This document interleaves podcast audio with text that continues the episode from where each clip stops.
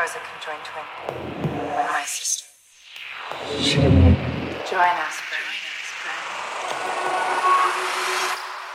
It's the name.